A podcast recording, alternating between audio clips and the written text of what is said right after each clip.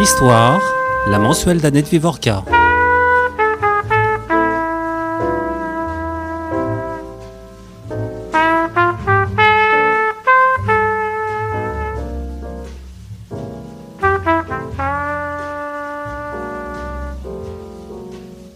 Elle ne donne pas dans son livre le nom du camp à Auschwitz. À la première page qui évoque l'arrivée des convois, elle l'appelle la plus grande gare du monde. Ceux qui arrivent cherchent le nom du lieu. C'est une gare qui n'a pas de nom, une gare qui pour eux n'aura jamais de nom. Dans le livre qu'elle consacre à l'histoire de chacune des femmes de son convoi, elle écrira Les deux premiers mois au camp, 150 sont mortes sans savoir qu'elles étaient à Auschwitz. Quand elle rentre en France définitivement, elle achète la plus petite gare du monde et fait poser le nom du lieu sur les murs. Elle, c'est Charlotte Delbo, et c'est à Charlotte Delbo que Guylaine Dunant consacre son ouvrage Guylaine Dunant, Charlotte Delbo, La vie retrouvée chez Grasset. C'est un très grand livre, un livre qui rend justice à l'œuvre qui a été celle de Charlotte Delbo, tout en racontant cette vie qui a été une vie euh, très singulière. Ma première question, Guylaine Dunant, c'est pourquoi Charlotte Delbo Vous êtes romancière, vous avez écrit et publié euh, des romans chez Gallimard aux éditions Grasset des romans qui, me semble-t-il, étaient loin de l'histoire avec un grand H. Et euh, vous venez de consacrer beaucoup d'années de votre vie, sept je crois, à vivre avec Charlotte Delbo. Qu'est-ce qui vous a conquis dans, dans cette femme? Euh, C'est vrai, euh, c'est un... C'est un saut à pieds joints de ma part. Euh, et, si, et si je l'ai fait, c'est emporté. Emporté par la force de l'écriture de Charlotte Delbo, euh, je suis écrivain et quand, je l'ai lu, je dois dire que j'ai été fascinée, et je ne sais pas si le mot est assez fort, fascinée par le pouvoir qu'elle donne à la littérature. Le sens des mots, euh, bon, et, vraiment, et je dirais le sens des mots et sa façon de savoir les, les sertir pour leur donner une puissance euh, qui nous touche directement il y a deux choses. La, première, euh, c'est effectivement la force et la beauté euh, de son écriture. La deuxième, c'est bien sûr son sujet. C'est-à-dire que écrivant sur Auschwitz et sur Birkenau particulièrement, le camp des femmes, euh, sur la catastrophe. Elle permet, en tout cas, elle m'a permis, je dirais, de me, de me raccorder à, à ce qui s'est passé, à ce qui a été, et à ce qu'elle sait écrire et qui me permet de me raccorder en tant qu'être humain euh, au sens où elle elle raccommode, je dirais, comme le rhapsode, coup, elle raccommode ce trou que fait dans mon humanité la catastrophe d'Auschwitz, comme je pense dans l'humanité de, tant et de tant de personnes. Alors, votre ouvrage, il est euh, inclassable. Euh, vous ouvrez la nouvelle saison d'une émission Histoire et euh, pourtant, ce n'est pas un livre d'histoire, mais ce n'est pas non plus pas un livre d'histoire. Euh, vous avez fait une recherche tout à fait exhaustive, vous avez consulté toutes les archives euh, disponibles, notamment beaucoup de textes inédits de, de Charlotte Delbo, et vous en êtes aussi la biographe même si votre livre n'est pas une biographie, mais ce n'est pas non plus un essai, mais ce n'est pas non plus un roman, c'est donc un livre qu'il est un peu difficile de classer. Est-ce que vous pourriez quand même nous raconter quelques éléments de la vie de cette femme? Oui, parce que, et, vous, le remarquez très justement, Annette Vievorka, euh, ce, qui m'a frappé, je ne savais pas du tout, d'abord je ne savais pas du tout que, que j'allais écrire un livre euh, si long, ni que j'allais consacrer autant d'années, euh, mais je me suis aperçue que pour ouvrir l'écriture de Charlotte Delbo, entrer et essayer d'expliquer en quoi en quoi était ce pouvoir de la littérature et ce pouvoir symbolique qu'elle donne au, poids des mots? Et je me suis aperçue que pour ça, j'ai dû déplier euh, sa vie, euh, les faits de sa vie, disons, et déplier euh, le contexte historique, évidemment, des années 30, de, la guerre, de ce qu'ont été les, les, camps de concentration et les camps d'extermination, et aussi expliquer ce contexte intellectuel dans lequel elle a, elle avait, elle a vécu et qui nous permet à nous de saisir ce que j'appelle la très très grande originalité euh, de Charlotte Delbo comme écrivain et ensuite dans ses prises de position aussi politiques. Alors qui est-elle euh, Elle est née en 1913 et euh, décédée en 1985. Je me suis aperçue que quand, j'ai terminé le livre, que ces deux dates, je ne les donne pas et qu'effectivement, je n'avais jamais imaginé écrire une biographie. Seulement, effectivement, il fallait que je déplie cette vie et c'est la vie d'une femme qui, d'une certaine manière, traverse le XXe mmh. siècle. Elle, est née au sein d'une famille euh, d'origine italienne, euh, des deux côtés, paternelle et maternelle. Du côté paternel, depuis trois générations, euh, ils sont en France et grand-père et père sont des ouvriers spécialisés monteurs-rifteurs elle, je pourrais dire, elle a choisi de rifter les phrases.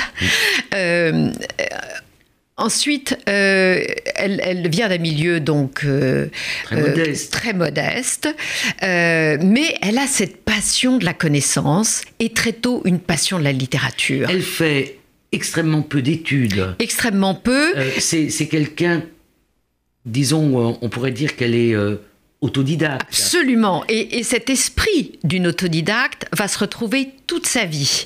Elle va infléchir, je dirais même, son rapport à la connaissance et d'une manière effectivement euh, très personnelle. Mais vous le montrez bien, c'est quelqu'un qui euh, sait saisir euh, une situation, qui sait saisir une rencontre et avant même la guerre, elle fait deux rencontres qui sont pour elle capitales, deux rencontres de grands personnages. Euh, celle de Louis Jouvet, dont je pense que tous les auditeurs ont entendu parler de Louis Jouvet, et celle d'un sociologue, enfin il n'est pas encore sociologue, mais il est philosophe, il sera sociologue, euh, qui est peut-être aujourd'hui un peu oublié, qui s'appelait Henri Lefebvre. Alors, la rencontre avec Henri Lefebvre, c'est dans quelles circonstances?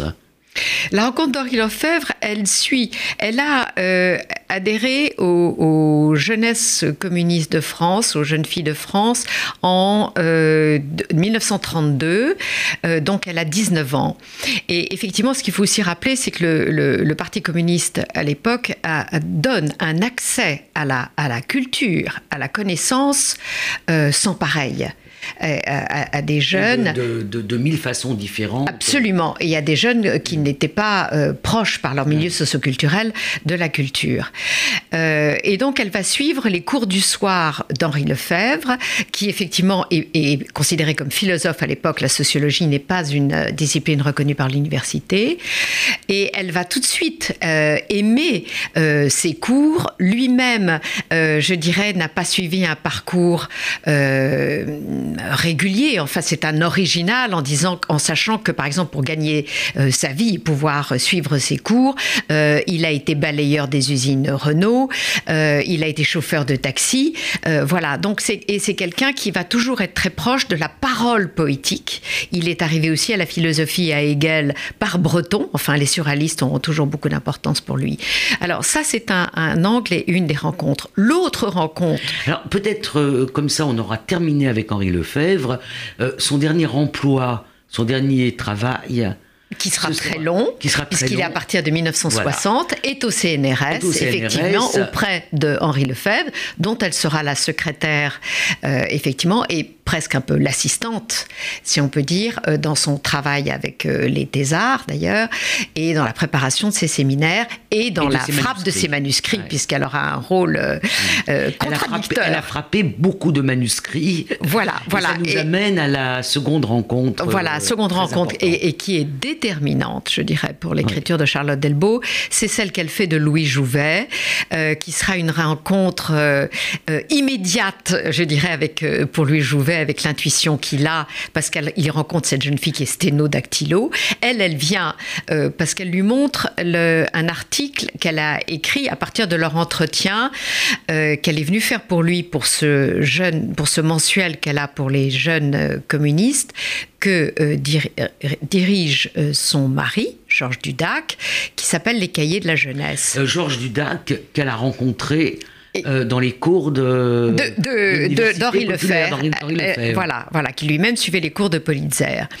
Euh, Georges Dudac étant le troisième homme, on pourrait dire déterminant, lui c'est du côté amoureux.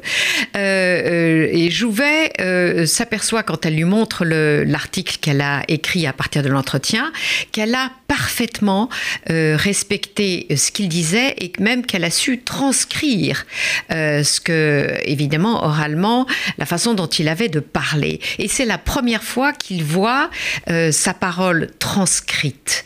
Et il lui demande comment elle a fait. elle, elle lui dit c'est parce qu'elle est, elle est sténo et qu'elle a pris ses paroles. Et évidemment, elle sait transcrire. Et donc, Jouvet a besoin de quelqu'un comme elle, puisque lui donne ses cours euh, au conservatoire aussi, et qu'il tient beaucoup à sa façon de digresser, euh, de chercher ses images pour faire comprendre ce qu'il veut dire de l'interprétation. Et donc, il a besoin de quelqu'un, il lui propose tout de suite de travailler pour elle. Euh, pour lui. Pardon, pour lui, absolument, t'as lapsus. et donc, elle, c'est ça qui est très important. Elle va travailler euh, trois ans euh, auprès de Jouvet, à écouter cette langue française donc dans ses cours au conservatoire, qu'il faisait dire et répéter et répéter pour que les, les, jeunes euh, étudiants du conservatoire entendent la langue et entendent ce qu'il appelle ce qu'il appelait le sentiment de la France, de ce mot très étrange où il fallait entendre d'ailleurs mille choses différentes et qu'il fait euh, comprendre en, ayant recours à des images euh, tout à fait enfin, extraordinaires et inédites. Et Or, et cette langue du XVIIe, puisqu'il y aura beaucoup Molière et beaucoup Racine, Charlotte Delbo, elle, elle a un rapport absolument extraordinaire avec la langue française. Pour elle, c'est la source, je dirais, qui l'irrigue. Euh, elle est amoureuse de la littérature française depuis qu'elle a 15 ans, de la poésie, et quand elle entend Jouvet, et avec cette rigueur qu'il a dans le travail, et dans le travail des mots et de la langue, elle, elle va être... Euh, son oreille est modelée, son oreille et son souffle. Et aussi Jouvet a été un, évidemment un extraordinaire metteur en scène, le redécouvreur de Molière, et c'est celui qui a été certainement au plus près dans ses mises en scène de l'illusion poétique. Et donc Charlotte va entendre comment construire des scènes. Et quand on repense à son écriture, à ses tableaux de Birkenau, au ciel qu'elle s'est toujours donné dans ces situations de désespoir et de détresse de ces oubliés du monde, qu'elles sont toutes, on ne peut pas ne pas s'empêcher de penser au, tableau euh, qu'elle a tant vu euh, chez Jouvet et qu'il savait euh, créer sur scène. Donc en quelque sorte, ça a été son université. Jouvet, ça a été son, ce qui lui a permis d'accéder après à, l'écriture quand elle rentre absolument, absolument. Et je voudrais quand même que l'on dise que euh, dans ces années-là, euh, Jouvet à son théâtre, qui est l'Athénée, et qui constitue pour Charlotte en quelque sorte une maison, et qui constituera cette maison jusqu'à jusqu'à son retour d'Auschwitz. Et vous avez raison d'employer ce beau mot de maison, parce que euh, maison et, le souffle qui l'habite, parce que en juin 40, quand les Allemands sont aux portes de Paris, le 10 juin 40, Jouvet va partir à Bordeaux. Euh, Charlotte Delbo est donc euh, licenciée, n'a plus d'emploi en raison des événements, comme le dira son certificat de travail. Elle a 26 ans, euh, elle est donc sans travail, elle va rejoindre la maison de ses parents, son mari Georges Dudac est mobilisé, euh, elle pensait rester à Paris mais finalement elle rejoint à Vigneux-sur-Seine la maison de ses parents, elle va faire avec eux l'exode, donc elle va voir euh, tous ces Français hagards sur les routes, l'attaque assourdissante des Stukas euh, qui font des piquets euh, sur ces colonnes de civils euh, qui descendent vers le sud. Elle va se jeter dans les fossés, morte de peur, comme elle l'écrira elle-même à, Jouvet, mais tout de suite relevant la tête par curiosité, comme elle l'écrit hmm. aussi, parce qu'elle veut voir ce qui se passe. Et elle va rentrer à Paris parce qu'ils ne pourront pas aller plus loin que, la, que la Loire. Les Allemands ont fait sauter les ponts. Donc elle retourne à, à, Vigneux et elle écrit à, Jouvet tout de suite. Et elle ne peut pas revenir à Paris parce que euh, les trains ne peuvent pas circuler. Mais dès que les trains vont pouvoir circuler le 12 juillet, elle retourne à Paris et elle, se rend à, à l'Athénée dans Paris désert, si ce, si ce n'est les Allemands, euh, les écriteaux dans Paris écrits en allemand. Et elle, elle va rouvrir l'Athénée, comme elle écrit à Jouvet, vous m'engueulerez plus tard si j'ai mal fait, mais elle rouvre l'Athénée, elle, fait remettre la ligne téléphonique pour donner de ses nouvelles et elle veut le convaincre d'une seule chose, c'est de revenir parce qu'elle sait qu'elle lui annonce que le conservatoire a, rouvert et elle veut qu'on entende sa voix. Et elle écrit de l'Athénée à Jouvet avec l'entête euh, de du théâtre. C'est comme une façon de rouvrir cette maison, comme vous dites, et cette maison où il y a le français, où Jouvet, c'est sa maison et où il peut aller au conservatoire et refaire entendre la langue française. Je dis que c'est sa façon de résister à l'arrivée des Allemands qui occupent Paris. Alors, on va pas trop évoquer euh, le rôle de, Jouvet, enfin pas son rôle d'ailleurs, mais le comportement qu'a été celui de Louis Jouvet pendant la période de, l'occupation, qui est quand même euh, un peu, disons, euh, controversé. La seule certitude, c'est qu'il part en tournée en Amérique latine avec euh, Charlotte Delbo et qu'à un moment donné, Charlotte Delbo décide de rentrer. Voilà. Charlotte ne, voulait pas partir, c'est ce que j'ai pu apprendre aux archives de la Bibliothèque nationale. tous les papiers de Charlotte Delbo ont été euh, récemment déposés à la Bibliothèque nationale. Voilà, et depuis 2013, euh, il s'y trouve. Euh, euh, et dans, ses archives, on trouve, enfin ça c'est dans les, archives Louis Jouvet et dans le journal de tournée, on, comprend qu'effectivement, j'ai perdu le fil tout d'un coup.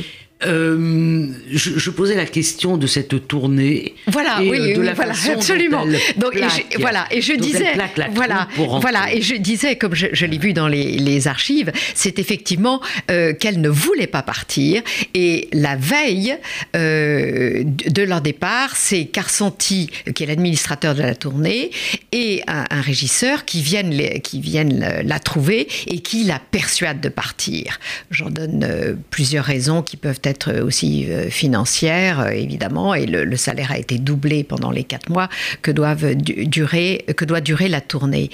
Euh, or, ils apprennent sur place en Amérique latine que la tournée va continuer et dès le début septembre 41, Charlotte demande à rentrer.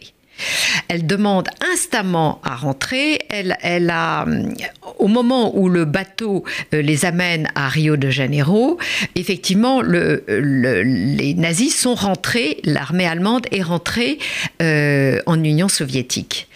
le pacte germano-soviétique qu'elle n'a pas avalé, et qui a suscité des discussions avec euh, son mari. Qui était un communiste orthodoxe, voilà. formé à Moscou. Mais antifasciste convaincu, comme tout le groupe de Politzer et, de Jacques de Cour. et donc, à ce moment-là, elle, elle, éprouve et elle apprend aussi les affiches qui sont placardées dans Paris, et elle apprend que les, des otages sont fusillés. Évidemment, elle, se, elle, sait que Georges Dudac risque euh, sa vie. Euh, elle est très amoureuse de Georges Dudac. On n'a on a encore pas parlé de ça. C'est le rôle de l'amour euh, chez Charlotte Delbo et on en reparlera sans doute peut-être dans son écriture. cet amour et ce regard qu'elle a sur les agonisantes est très singulier dans, dans son œuvre et en fait la beauté aussi et un ton très fort. En dehors du ton de l'épouvante, il y a ce ton de la tendresse et, de l'amour euh, qui en fait une beauté euh, émouvante et plus que ça encore. Euh, et donc, elle, rentre en 41, Dudac va la rejoindre, et comme je dis, sans doute à ce moment-là, peut-être à ce moment-là, il lui parle de cette arrestation tout à fait extraordinaire euh, qui s'est passée sur la ligne de démarcation quand Dudac ramenait Louis Aragon et Elsa Triolet à Paris et qu'ils sont arrêtés simplement parce qu'ils traversent la ligne de démarcation.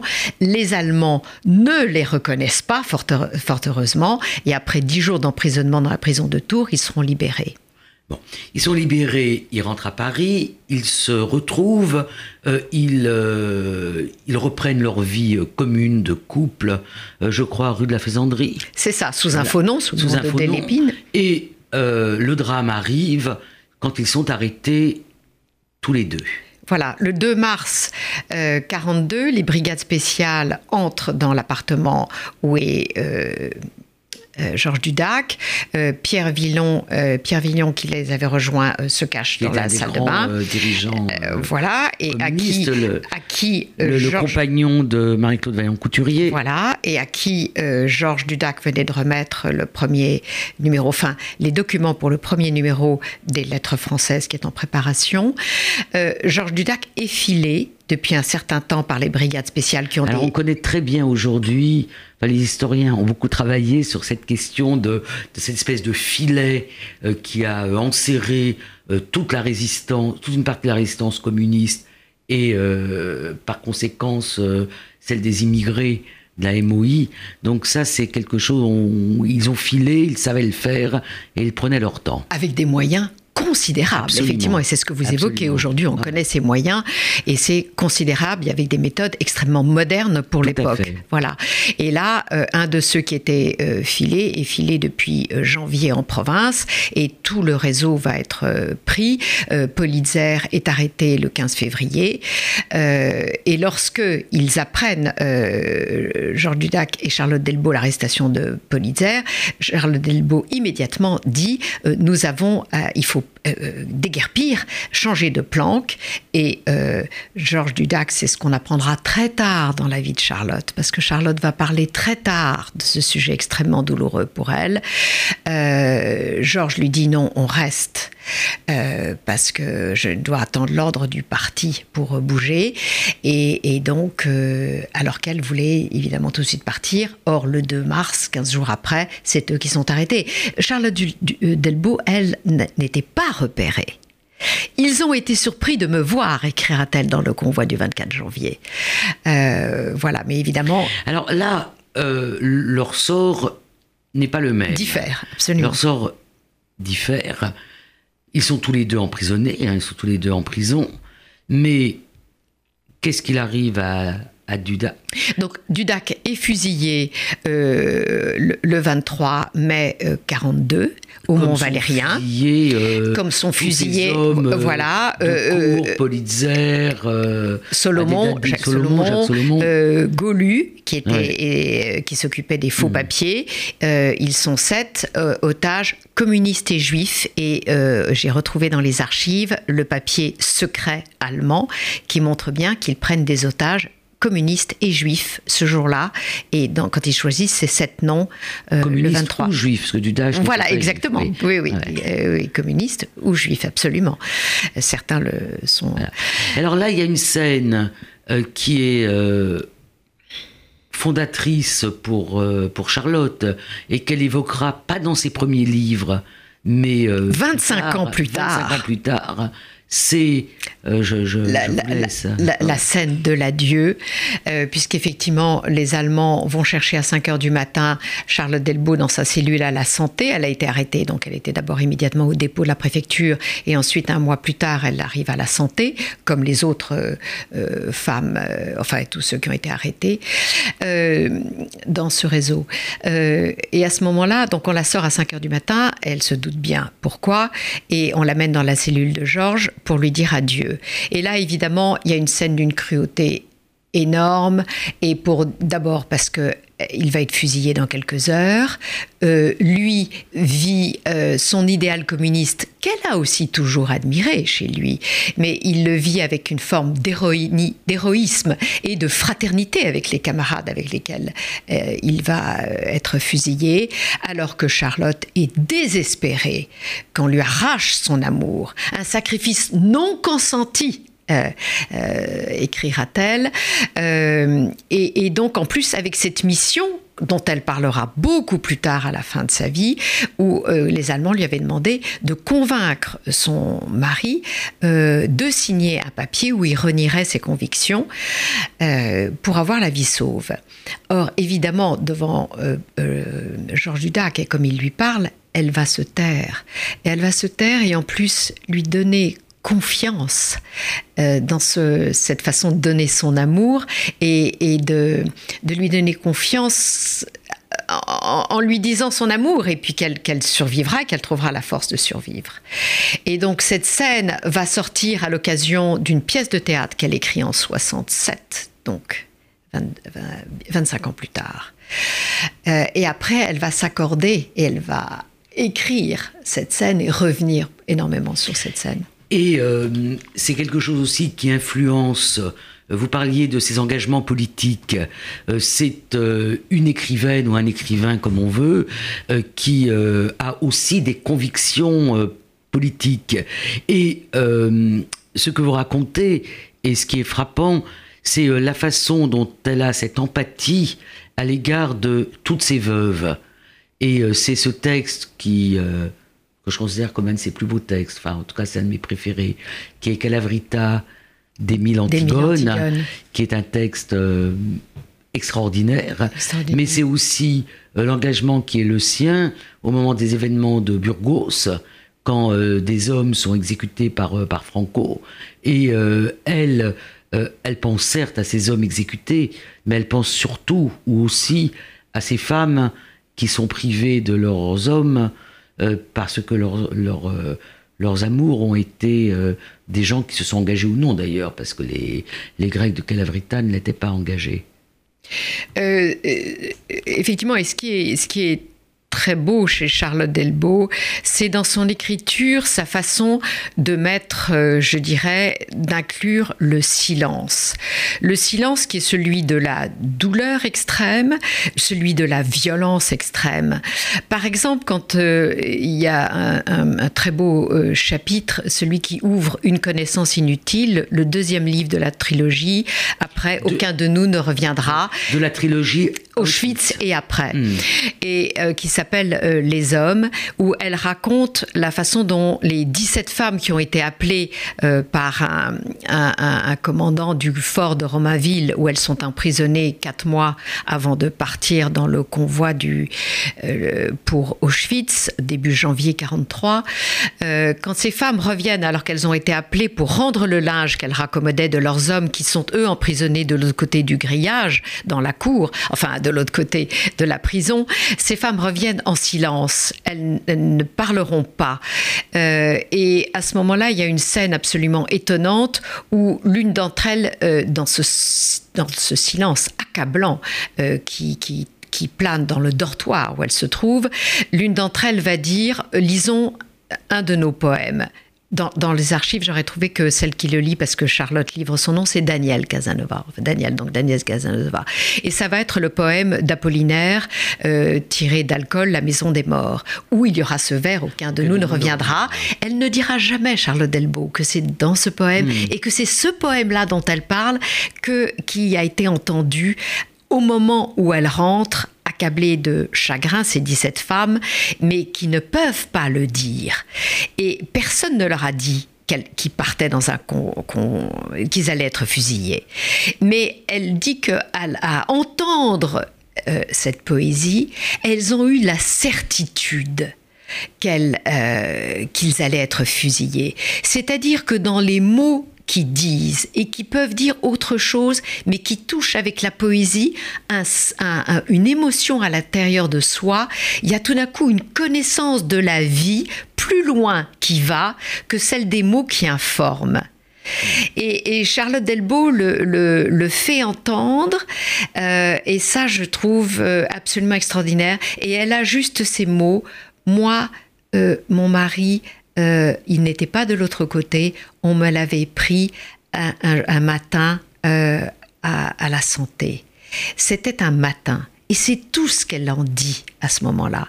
Et dans ce silence, on comprend aussi euh, la, la, la, la force de la peine, mais il n'y a pas à en dire plus, parce qu'il y a aussi la place du lecteur à donner. Et le lecteur a compris la scène qui s'est passée pour les 17 femmes, et le lecteur a entendu la voix de Charlotte qui donne cette interprétation de cette connaissance qui vient à l'écoute de certains mots, et elle fait la place au lecteur pour que lui entende aussi ce que vient de dire Charlotte. C'était un matin, et c'est tout. C'est tout ce qu'elle peut en dire. Voilà. Alors on va reprendre un peu le fil de, la vie de, Charlotte. Donc de la santé, elle est euh, transférée euh, au fort de Romainville, euh, où elle est internée avec d'autres femmes dont beaucoup sont dans la même situation qu'elle, c'est-à-dire sont en fait des veuves de résistants, Maï Politzer et, un certain nombre d'autres femmes. Et ces femmes sont mises, sont transférées à Compiègne, je crois, oui. et mises dans un wagon. Elles passent une nuit à Compiègne. de façon très étrange. Et Charlotte a essayé de savoir pourquoi. J'ai aussi essayé de savoir pourquoi. je peux imaginer. Sans, beaucoup avancer, parce que ce, convoi de 230 femmes, la moitié d'entre elles à peu près euh, communistes, euh, est euh, envoyé à Birkenau, alors que la destination normale, je mets des guillemets bien évidemment, des déportés femmes de la résistance, c'était Ravensbrück. Et on connaît très bien cette déportation grâce à Charlotte Delbo. Et euh, je pense que c'est euh, une influence peut-être de, de, Lefebvre quand elle écrit ce livre euh, tout à fait pionnier qui est Le convoi du 24 janvier 1943, qui est à la fois une étude de ce convoi, une étude de la sociologie des, des, femmes qui sont euh, dans ce convoi, et puis qui fait, on dirait aujourd'hui, ce n'était pas une expression à la mode à l'époque, qui fait œuvre de mémoire, puisque euh, elle s'attache à, reprendre, enfin à, retrouver chacune de ces femmes, leur nom, et de faire pour chacune une notice tout en n'abandonnant pas dans ce travail qui semble à première vue un travail un peu de type universitaire, tout en n'oubliant jamais qu'elle est une écrivaine et on retrouve euh, euh, cette écriture euh, jusque dans les détails de, de, de cet ouvrage.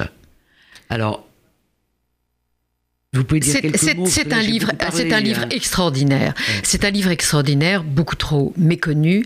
C'est un document étonnant euh, de l'histoire aussi, de l'histoire politique euh, et sociale de la France depuis des années 30, et pas seulement de la France aussi, je dirais de l'Europe, puisqu'on a des émigrés qui arrivent euh, des, pays de, l'est de l'Europe. c'est un, un, document évidemment sur les actes de résistance euh, de ces femmes, euh, dont la, plus grande partie n'a à peine que le certificat d'études, euh, de leur engagement, de leur immense solitude, de ces jeunes filles qui devaient vivre cachées souvent loin de leur famille, avec très peu de moyens parce que, et, mais sans contact avec les amis et la famille pour préserver. Et effectivement, où Charlotte Delbo réussit à de manière dramatique, avec une accélération du rythme parfois au moment où elles vont de l'arrestation, et ensuite avec une façon de dire, puisqu'il y a aussi une notice évidemment pour chacune sous le matricule d'Auschwitz de ce qui s'est passé à Birkenau, et donc pour la plupart euh, de leur euh, agonie ou de leur façon d'avoir euh, subi l'indignité dont elles ont subi à Birkenau, et, qui est tout à fait au point de vue de, de, l'écriture, de l'histoire, de la sociologie de la résistance. Mais euh, quand on, euh, ça c'est ça c'est le, le, convoi du 24 janvier. Mais le plus étonnant sera sans doute celui quand elle sort encore. Peut-être pas le plus étonnant. L'autre livre. Euh, et vous parliez aussi de Calavrita à juste titre. Mais d'aucun de nous ne reviendra. Alors, très rapidement, parce que le temps passe, très rapidement, elles arrivent donc à Birkenau et euh, elles passent euh, finalement en déportation entre Birkenau, le petit commando de Reisko, et euh, le transfert à Ravensbrück. elles passent pratiquement combien de mois? 30 27 mois de déportation. 27 mois de déportation. Et donc on ne va pas détailler ces mois de déportation. Elle rentre et elle écrit. Alors c'est de cette écriture et de cette œuvre euh, dont j'aimerais que vous nous parliez euh, oui, ce qui est absolument étonnant, c'est qu'elle elle, revient euh, une fois son, arrivée chez elle, arrive, pardon, elle arrive chez sa mère, puisqu'elle arrive sans rien, elle n'a plus rien, Charlotte Delbo. Et surtout plus Georges Dudac. Et, plus Georges Dudac dans, cette, dans ce monde désert et déshabité, comme elle l'appelle, son retour en France. Euh, euh, ce, qui, ce, qui, est étonnant, c'est que six mois après avoir euh, traversé un effondrement, quelques mois même, elle a de la peine à, retrouver la réalité, le proche, ou même la consistance des livres. Elle ne peut plus lire, elle est allongée chez sa mère, elle va retrouver des forces, elle va s'efforcer d'essayer de travailler à l'Athénée, mais elle, tient mal sur ses jambes. Mais dès qu'elle reprend vers fin décembre, où elle assiste euh, à la générale encore de la folle de Chaillot et, elle y tient. Euh, en janvier, elle va écrire et elle va écrire dans cet état encore du traumatisme qui reste chez elle, évidemment, mais avec ce souffle qui lui vient, avec et le titre de son livre, Le vers d'Apollinaire, qu'elle avait dès euh, Ravensbrück, où elle décide d'écrire un livre. Elle écrit euh, les différents récits euh, qui se trouvent dans Aucun de nous ne reviendra. Et ce qui est absolument extraordinaire, c'est qu'elle ne va pas commencer et raconter ce qu'elle a vécu, mais elle va prendre comme premier grand chapitre l'arrivée d'un convoi de juifs et où elle va nous faire assister à la tragédie, comme elle appelle, c'est-à-dire que euh, elle, elle sait ce qui se passe après la descente du train et une fois que les camions sont là, mais elle va euh, nous faire assister à la descente des personne. Et elle va rendre une, humanité et une, une, euh, l'histoire, je dirais même, la coutume, la, culture de chaque personne, en parlant de leurs vêtements, en parlant de leurs gestes, en parlant de là où ils ont été arrêtés et dont ils ont encore l'allure, l'espoir, le, sentiment, la mémoire même, puisqu'elle et elle leur donne un futur. Elle dit qu'ils vont raconter à leurs enfants qui ne les croiront pas là où ils arrivent. Et euh, euh, Charlotte le fait avec ce procédé de l'ironie dramatique euh, employé dans le théâtre classique, c'est-à-dire que elle, elle sait, mais eux ne savent pas. Et elle sait rendre ce sentiment de compassion extrêmement fort, extrêmement émouvant chez elle, sans aucun pathos, mais avec une, en rendant une dignité à ceux qui descendent pour, pour dire et pour faire rendre de qu'est-ce qui s'est passé alors, de, temps en temps, on entend dire ah oui attention euh, Charlotte Delbo euh, ce n'est pas euh, de la littérature qui concerne la Shoah, l'Holocauste, c'est pas, comme on disait en yiddish, la urban littérature, parce qu'elle était résistante et que sa déportation est une déportation de résistance. Qu'est-ce que, qu'est-ce que vous en pensez? Il n'y a jamais aucun mot sur la résistance et sur le, le, passé même de résistante il y a des grandes figures de la résistance dans le convoi. Elles ne sont, si elles sont citées, c'est un prénom et c'est par un acte humain qu'elles font. Et, jamais, il n'y a aucun acte d'héroïsme dans euh, la trilogie de Charlotte euh, Delbo. Euh, ce sont, c'est ce qu'on fait, c'est l'indignité faite aux personnes qui sont là, et que ce soit les femmes et Birkenau ou les hommes qu'ils voient passer, ou qui s'arrêtent devant les, les, baraques aussi, puisqu'on va les stériliser, euh, c'est ça que Charlotte Delbo raconte. Et le sort aussi qu'on fait aux, juives et aux femmes juives, puisque on, ne leur donne pas des vêtements de rayés. Ils sont vécus de, de haillons, de, vêtements loqueteux. Et elle, dira dans le convoi du 24 janvier que leur sort est justement est différent, qu'il y a un degré de, de différent entre leurs sorts, puisque dans les baraques, elles sont beaucoup plus nombreuses. Certaines passent la nuit debout.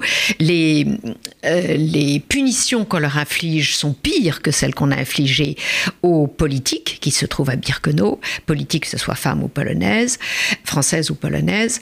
Euh, et donc, euh, de la part de Charlotte, le, le, sort donné aux Juifs et, de rappeler que le premier chapitre, c'est au, au sort des juifs et des convois, et donc de tous ceux qui n'entrent pas dans le camp, euh, qui, qui, est, où elle fait la une, la très grande place ou une place première. Et je trouve que justement, on ne le dit pas assez de Charlotte Delbo.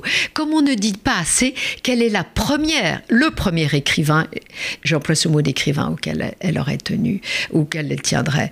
Et, euh, euh, comme intellectuelle, elle est la première en 1974 à répondre au négationnisme et à Forisson. Dans Le Monde, elle prend la plume pour dire euh, qu'elle a reçu cette lettre à la suite de l'émission de Jacques Chancel où il demande des preuves si elle a des preuves photographiques de l'existence des chambres à gaz et des crématoires. Et elle dit non, monsieur, elle dit d'abord qu'elle n'aurait jamais voulu répondre à un, dément pareil, si ce n'est qu'elle a vu à sa lettre un en-tête de l'université française. Et elle dit non, elle n'avait pas d'appareil de photo et que s'il fallait attendre l'invention de Niepce pour faire de l'histoire, comment parlerait-on de la nuit de la Saint-Barthélemy ou de la bataille de Waterloo ou de la prise de la Bastille? Euh, avec son ironie qu'elle sait même l'employer, et que si elle n'a pas n'y avait pas de reporter de Paris Match, il y a pourtant des faits d'histoire. Euh, elle, répond, elle, va répondre en 74 euh, dans cette lettre, et elle reprendra en, 80, où elle répond en 72, elle écrit au Monde, lorsque Pierre de Boisdeffre fera, euh, rendra compte de sa visite dans une demi-page du Monde d'Auschwitz, et en ne parlant pas des crématoires, et en ne parlant pas des chambres à gaz. Ils se disent, mais même si on, ils ont été détruits, est-ce qu'on ne les montre pas?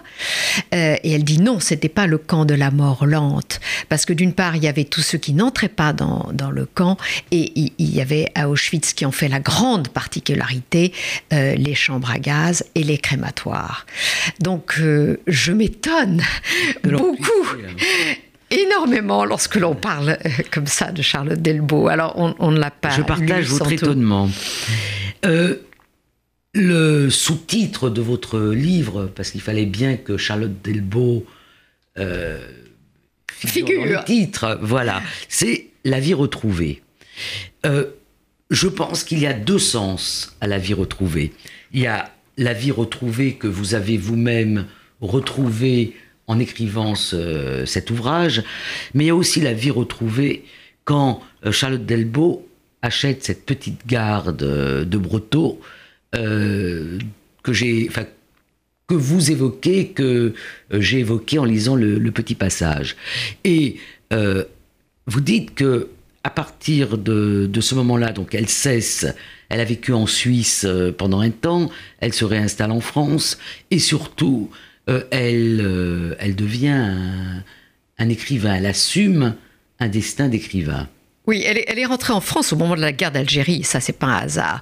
Mais effectivement, la vie retrouvée, c'est aussi son, son souffle d'écrivain qu'elle retrouve. au fil. Et elle va écrire pendant 30, 30 ans, 30, 35, 30 ans de, vie, et elle va donner à chaque fois, il va y avoir des modifications, et c'est ça que je trouve absolument extraordinaire, des métamorphoses dans sa façon d'écrire euh, euh ces images de Birkenau, euh, et, des, et, des, modifications pour... Euh, des métamorphoses extraordinaires puisqu'elle va faire rentrer l'interrogation et la mémoire dans son œuvre et les changements que donne la mémoire euh, à l'écriture des tableaux qu'elle donne dans son œuvre avec une, immense liberté qu'elle trouve elle-même dans dans l'écriture. C'est ça la vie retrouvée. C'est aussi certainement un rappel à Proust qui a été son écrivain tant aimé et que dans Spectre mes compagnons, euh, il y a des évocations et une, réécriture en 1974 euh, dans les dernières pages qu'elle ajoute à un manuscrit qu'elle avait commencé en 48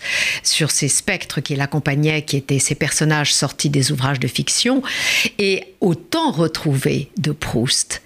Euh, qui sont ces strates de la mémoire, ces temps différents et qui font bouger. Parce que, évidemment, quand elle parle d'Oriane de et qu'elle dit qu'elle venait les voir, on, voit bien même dans ses restitutions qu'Oriane n'a pas été si Alceste a été dans les, personnages, parce qu'effectivement, elle s'est raconté le misanthrope dont elle a pu acheter. Oui, elle a acheté, elle a acheté contre une ration de, pain euh, le misanthrope. Et cette réécriture de Birkenau dans, euh, dans, dans, dans son œuvre d'écrivain est une vie retrouvée pour Charlotte Delbo. Alors, on est obligé d'arrêter malheureusement mais euh, je conseille fortement au lecteur cet ouvrage. Il est gros, mais on ne lâche pas. Il est passionnant d'un bout à l'autre. Euh, à la fois, il nous permet de, saisir ce qu'a été un itinéraire singulier d'une femme résistante, euh, déportée, mais c'est aussi un livre d'écrivain, donc c'est un immense plaisir de lecture, même si les thèmes qui sont abordés sont parfois douloureux. Merci à vous, Annette Vievorka. Histoire, la mensuelle d'Annette Vivorca.